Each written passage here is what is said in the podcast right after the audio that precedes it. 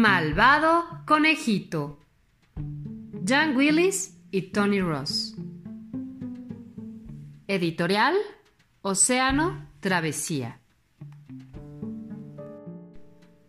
Nunca hubo un conejo más malo que malvado conejito. O por lo menos eso podríamos suponer después de leer la carta que dejó sobre su cama un día al regresar de la escuela.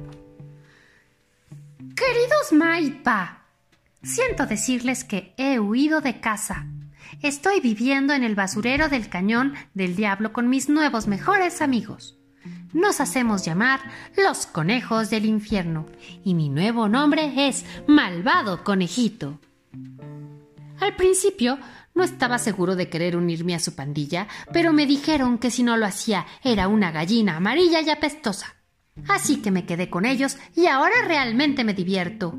Pasé todas las pruebas que me hicieron para poder ser un conejo del infierno. Estar sumergido hasta la nariz en estiércol no es tan repugnante como pensaba. Tuve que hacerle una trompetilla al señor zorro. Corre muy rápido cuando está enojado.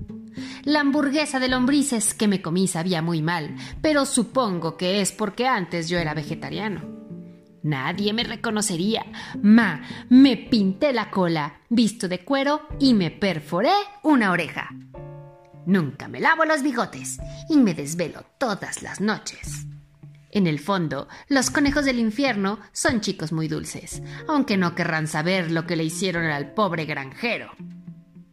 Claro, claro que quieren saber. Pusieron popó de conejo en su cereal de chocolate.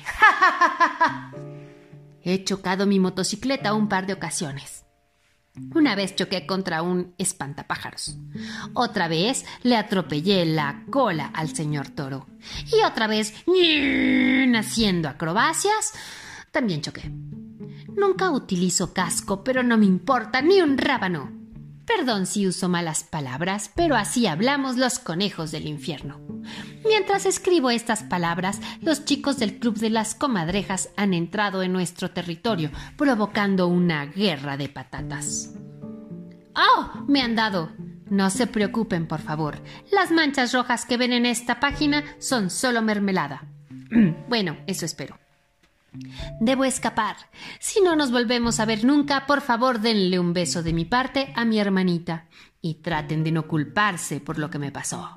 Los quiere su hijo, malvado conejito, antes conocido como copo de algodón.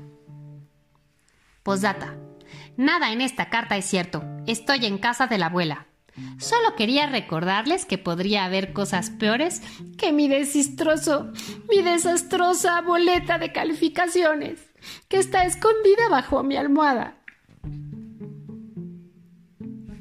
Ay, el conejito le había hecho esa carta a sus papás solo para asustarlos y que ellos pensaran que, que bueno, que pudo haber sido peor. Pero en su reporte escolar decía, lectura, Copo de algodón puede leer todos los letreros de la hortaliza sin problemas, pero es indisciplinado y huye cuando sus maestros se distraen. Escritura. Copo de algodón entretiene a todos sus compañeros con sus relatos fantásticos, pero tiene la mala costumbre de comerse los lápices. Aritmética. Copo de algodón está más interesado en revolcarse sobre los tréboles que en aprender a contar, aunque puede contar las zanahorias que traen sus compañeros, pero podrían recordarle que no se las debe comer. Educación física. Copo de algodón es bueno brincando, saltando y corriendo, pero debe dejar de brincar y brincotear para huir de la escuela. Comentarios generales. A menos de que quiera terminar en un estofado, Copo de Algodón debe aprender a controlarse y obedecer a sus maestros. Firma la señorita madriguera. ¡Ay, pobres de los padres! Posdata, pueden venir a recogerme cuando yo no estén enojados.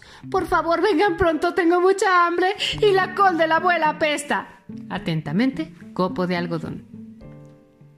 Ya ven, Finalmente, malvado conejito no resultó ser tan malo.